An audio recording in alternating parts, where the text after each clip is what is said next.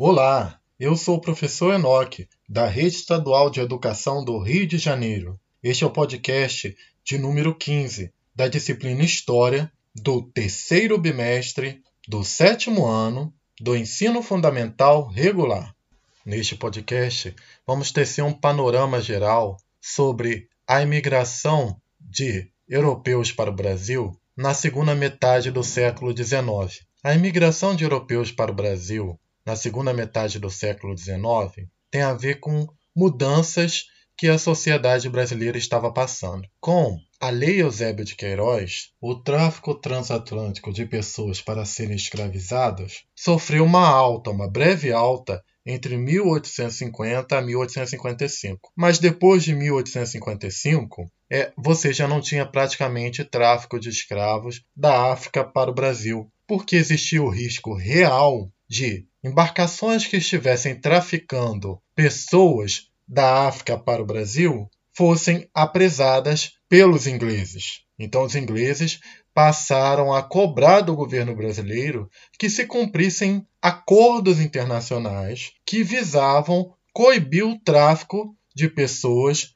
da África para o Brasil. Até antes da proibição do tráfico transatlântico de pessoas para serem escravizadas no Brasil, o preço de um escravizado no mercado brasileiro não era tão alto porque existia um abastecimento constante de pessoas para este mercado. Quando você tem a interrupção do tráfico de pessoas da África para o Brasil, o que ocorre é que começa um tráfico interno e as pessoas mais pobres passam a vender os seus escravizados ou não ter dinheiro para comprar novos. Então, aos poucos, você vai observando um fluxo de pessoas escravizadas vendidas para regiões onde você tinha fazendas, principalmente regiões como o Vale do Paraíba, que era uma região cafeeira, regiões mais ricas, onde você tinha pessoas de posses que podiam adquirir um escravizado. Então você observa um fluxo em que boa parte dos escravizados ficam concentrados em regiões como o Vale do Paraíba. E, na segunda metade do século XIX, a fronteira do café já tinha avançado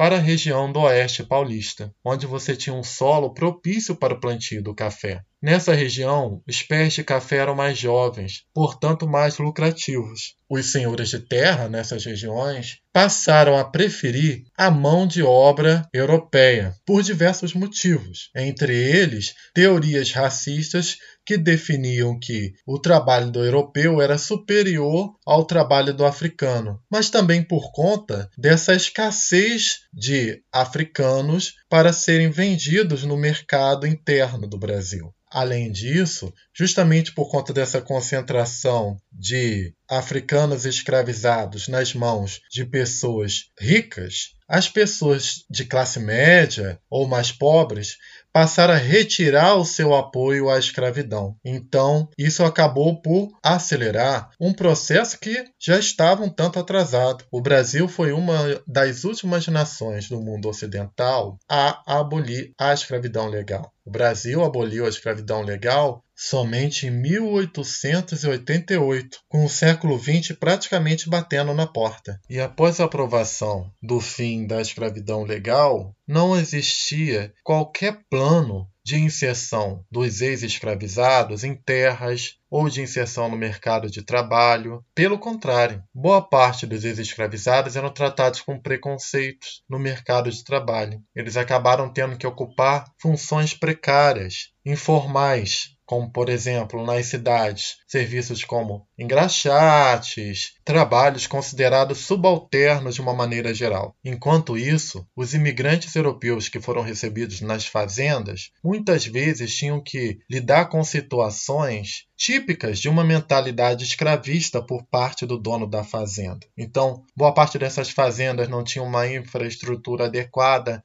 para receber esses imigrantes italianos, espanhóis, vários desses imigrantes acabaram migrando para regiões onde podiam ter acesso à terra por um preço mais em conta. Outros receberam gratuitamente terras para ocuparem regiões. Infelizmente, os ex-escravizados não tiveram o mesmo benefício. O resultado desse tratamento desigual a gente vê nos números da desigualdade social no país, que revelam que a pobreza atinge principalmente os afrodescendentes.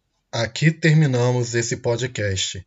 Espero que você tenha gostado. E se ficar algumas dúvidas, consulte o material escrito, as videoaulas e procure a ajuda de sua professora ou professor.